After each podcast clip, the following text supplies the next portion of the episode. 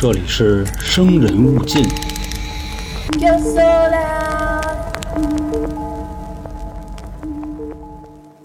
在所有的都市传说里，包括灵异故事里，一定都会出现一个地方——学校。那么在学校里呢，同样还会出现一个地方，就是著名的大学。那么在著名的大学里呢，同样还会有一个地方，这个地方呢叫荷花池。首先，为什么要是著名的大学呢？因为大学对于一个成年人来说，是他人生的第一步。啊，咱们前面不用说高中三年和初中三年，一般来说呢，从大学开始，到了十八岁嘛，就来到了一个所谓的分水岭。还是那话啊，之前跟大家聊关于这个高考的事儿，当时在群里呢，我还得罪不少人。我的观点很简单啊，就是高考是有可能你人生中唯一一次相对公平的机会，所以咱们别消极，还是要学习。这两年呢，有这种陷阱，说读书没用。但是各位仔细去想想，又能有几个郭老师呢？又能有几个郭麒麟呢？对吧？所以说，能抓住的机会，咱们尽量还是抓住。另外呢，这个知名的大学啊，甭管您上没上过，谁都能知道一耳朵清华北大。所以，越是在这种所有人都知道啊，另外呢，还有一点书生气感觉的荷花池这种文人雅士都爱去嘛，咔出点灵异事件。那就是这个反差度啊，直接打满，也会让人的猎奇心砰砰乱跳。比如说，我直接跟您说，昌平二波子大学，您一听这哪儿啊，以为是哪个野鸡大学，但我要说是二波子桥再往东一点的北京农学院，您可能就清楚点。北京农学院，如果您还不清楚呢，旁边的号称全亚洲最大校区的华北电力大学，相信学理科的兄弟们应该都非常清楚了。那这个北京农学院是哪儿呢？是我的大学。其实啊，在这两个大学啊，各自都有自己的一段传说。首先，咱来先说一下隔壁华北电力大学这个地儿呢。其实它虽然教学区很大啊，但我听说呢，其实也是我们北京农学院的地，然后相当于是租给了他们。那这儿出过什么事儿呢？我记得我之前在三角铁的时候跟大家说过啊，这个地儿啊，倒没什么灵异，全是刑侦类的。反正至少我上学那几年呢，经常出现啊，就是小情侣在小树林溜达，结果碰上劫道的，有先奸后杀的，有抢完再杀的。总之，当时弄得我们是人心惶惶。那我的母校北京农学院发生过什么呢？我们学校也不小，而且也确实有一片荷花池。听说呢，当年有这么一个故事啊，啊，我们有一个很漂亮的学姐和一个学长相爱了。其实老师们也都说过一句话。上大学啊，就三件事儿：第一，练一个好身体，您是健身也好，打篮球也好；第二，考研，进一步的提高自己的这个文凭也好，文化也好；第三，找一个好对象。这样的恋爱故事呢，在学校也是比比皆是。说有这么一天呢，学姐就跟学长说：“啊，咱俩选一个良辰吉日，伴着月光呢，咱俩把婚给定了。毕完业的时候呢，争取咱们能拿三证。”毕业证、结婚证、房本啊，当然房本不能算证了。俩人定好了，像七夕的这天日子呢啊，就说到时候咱们相聚荷花池。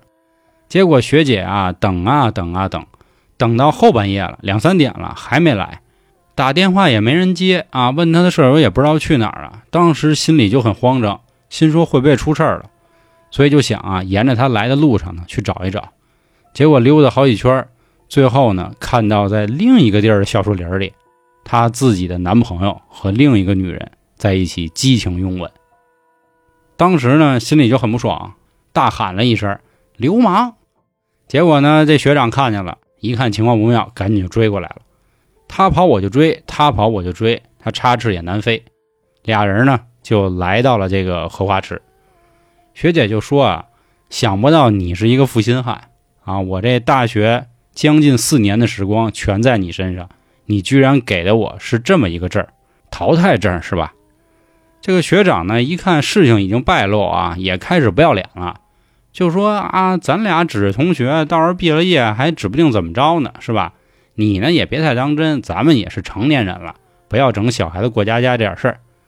一来二去呢，俩人就越说越激烈，也不知道是失手还是这个学长故意为之。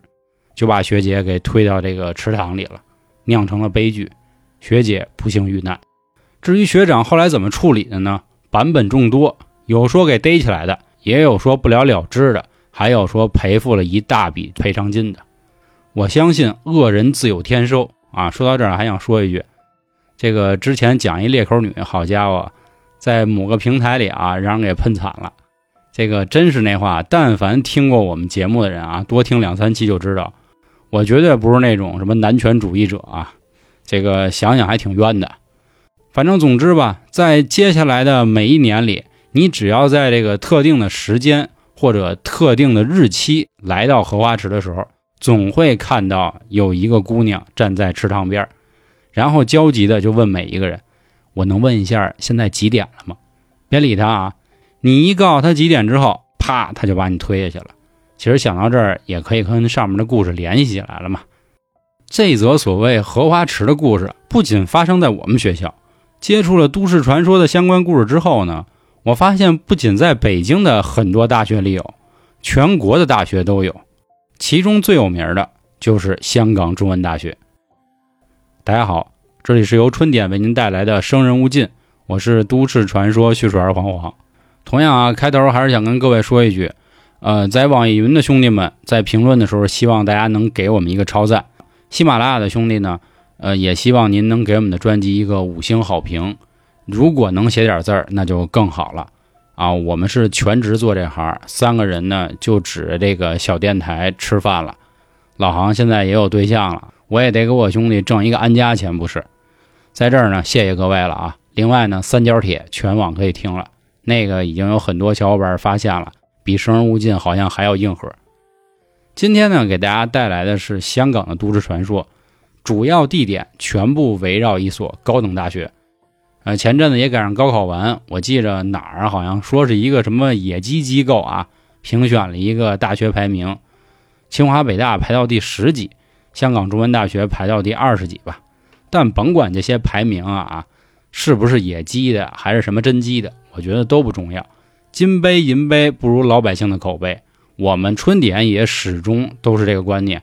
啊，什么谁拿了什么年度奖，其实对于我们来说也没啥意义。能有人喜欢我们，能有人乐意给我们掏钱，这才是最大的认同。所以今天呢，属于这个买一赠多啊。今天不止一则都市传说，会有好几则。首先第一个呢，就是开头这个荷花池女鬼问你几点的，这是第一个。那下面呢，咱们来说其他几个啊，发生在香港中文大学里。非常有名的都市传说叫辫子姑娘，可能喜欢看老港片的朋友呢，应该已经一激灵了啊！这个故事还是比较邪乎的，看我能不能呢给大家讲出来。说在香港中文大学的这个宿舍的路上，总能看到一个女孩，但是这个女孩呢，一般没有人理。赶上有的新生呢，就挺好奇，说大半夜的是哪个女孩在那一个人，就感觉捂着脸啊，背对着。这个过道在那抽泣，就这样。每当有人要问呢，有好心的学长都会拉一句：“别管闲事儿。”不过故事嘛，总会有这种落单的，有这种倒霉蛋儿。有这么一天呢，有一小伙子也是外头玩完回来，这个时候呢，看见有一姑娘啊，梳着一个单的马尾辫子，站在路边被这个灯光一映照呢，感觉好像是伤了心了，在那抽泣。那男孩嘛，这劲儿上来了，走过去呢，离姑娘有个三五步的安全距离，就问她：“姑娘，你怎么了？”姑娘说：“呀，啊，我难受。”说：“你怎么难受呢？是不是生病了？要不我带你去医护室什么的？”说：“不是，说我长得太丑了，啊，大家都不喜欢我。”这个男孩就心说：“呀，丑那能有多丑啊？”说：“你这样，你转过来，我瞅瞅你啊，我不信你长得不好看。”我从你背影啊，就感觉这个眉梢眼角说不尽的万种风情了。姑娘说：“这可是你说的啊，我转过来，你可千万不许嫌我丑。”男的说：“没问题啊，赶紧吧。”女孩缓缓的转过来了，只不过他发现呢，转过来之后，这个女孩的这张脸还是一个马尾辫，明白了吗？就等于啊，前后这女孩是没有脸的，都是只有后脑勺。都是只有这么一马尾辫，不过你别说啊，当时这小伙子胆儿也算大啊，反应了一下，心说是不是这姑娘逗我玩呢？觉得自己长得还是太寒碜，所以呢就把前面的头发也盖着脸。他就打算伸手去摸，结果这手刚一抬的时候，这个辫子嗖的一下缠住了他的脖子，啪就把他脖子给蹬飞了。其实这个男生的遭遇呢，只是其中一件事儿。在香港中文大学里有这么一条路叫情人路。每当有情人或者一个男孩溜达的时候，总能看见这个小女孩。有的时候呢，可能看不见人啊，只能看到从树上垂下来一个长长的辫子。你一旦呢好奇心作祟，往前走的时候，这个辫子就会迅速缠上你的脖子，并且把你的脑袋蹬飞，然后它架到这上啊。当然，我有点没太明白这个逻辑啊，就是这个女孩的头为什么要架在一个男人的身上？但是这个故事啊是有原型的，或者说这件事儿是怎么怎么传，就传到了这个地儿，就变成了香港中文大学里的一则都市传说呢。说在老老年间，咱们内地有很多人呢逃难逃到香港去发展，但是偷渡这个事儿受了大罪。当时呢有这么一家几口已经成功的坐着小船来到了香港，又坐着列车打算往香港中文大学这个方向去发展，赶上中途有这个乘警查车。一家人很慌张，所以还没到站的时候，父亲就决定啊，咱们赶紧跳车。一个、两个、三个啊，爸爸妈妈、弟弟都下去了。到姐姐的时候呢，姐姐也一跳啊，恰巧她就留了一个大马尾辫子。由于风的原因呢，她在跳的时候，这个辫子就卡到了火车的轱辘那儿，当时就把这个姑娘的头皮和脸全部蹬了下去。也正因为这个事故。辫子姑娘的都市传说也就在香港中文大学流传开来了，想想听着还是挺难过的，是吧？那下面啊，咱们再来说一个发生在香港中文大学里非常有名的都市传说。故事名字呢叫“女朋友的牛尾汤”啊，当然其实是什么汤不重要了啊，牛尾也好，猪尾也好，羊尾也好，都是大补啊，男生多喝点没什么毛病。但不过啊，我始终是一个观点，我认为女生不该下厨房。呃，原因呢，是因为就是但凡您下过厨房，就知道啊，这个门油烟子太重了。你说女生化好了妆吧，到时候弄一花脸，她也烦，你看着呢，肯定也觉得不美。我也别把我说的多高尚啊。另外呢，我觉得做饭这事儿呢，男生来呢还是一加分项啊。所以我们这儿别看老杭是厨子啊，但是我们仨人都会做。偶尔的呢，谁都客串一把。说那会儿的宿舍楼呢，男生啊在一楼，女生在二楼，也同样是一对小情侣啊，俩人关系特别好。女生呢属于这种平时就喜欢煲个汤。学校的楼呢属于是二楼只能从左边下，一楼呢不能上去，哎，只能从大厅出。女生想着我这个大晚上的从二楼下去，然后再往男生宿舍走，这被别人看见也不好。恰巧呢，他们两个人啊，一个楼上，一个楼下。哎，女生呢就用这么一根绳啊，吊着他那个汤啊，就往下送。哎，送到男生这儿正好是一窗户，男生打开。所以说俩人这个恋爱的算怎么说呢？美好的故事吧，学校里传的也挺开。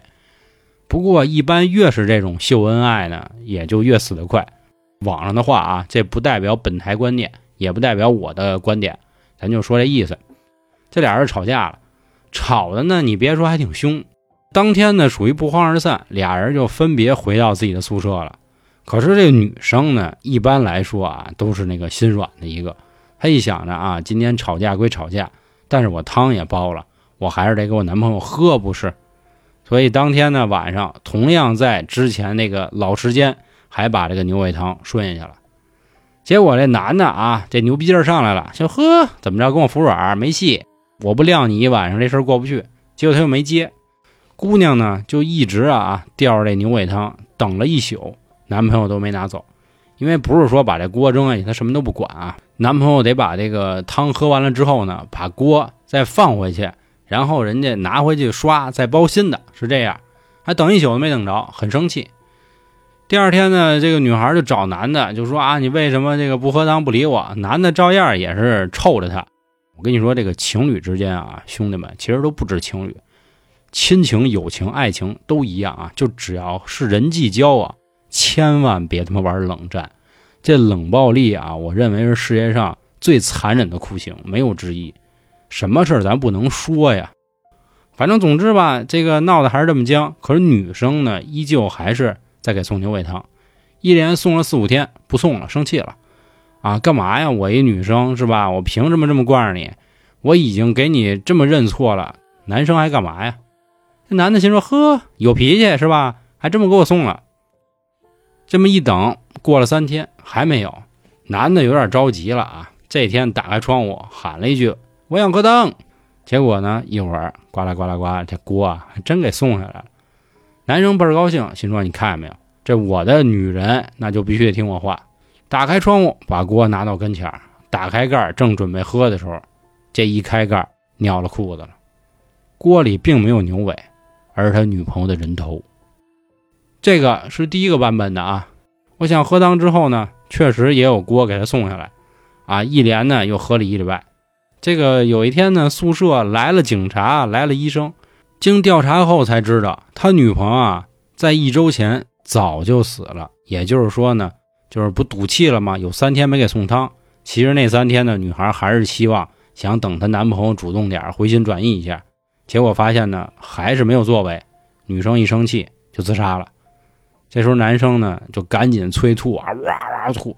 他心说这七天的汤又是谁给我做的呢？最后一个故事还好啊，跟这个情感没什么关系了。前面仨基本都是情感类的，也是说在香港中文大学呢，电子工程系有一个学生啊，一直呢就想那个名列前茅。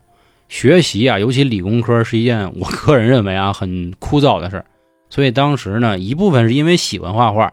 还有一部分呢，就是确实想躲开数学，所以我才去的北京农学院学的园林设计。这个兄弟呢，看书啊，属于是越看越上火，越看越生气，就发现这个题呢，怎么也弄不明白了。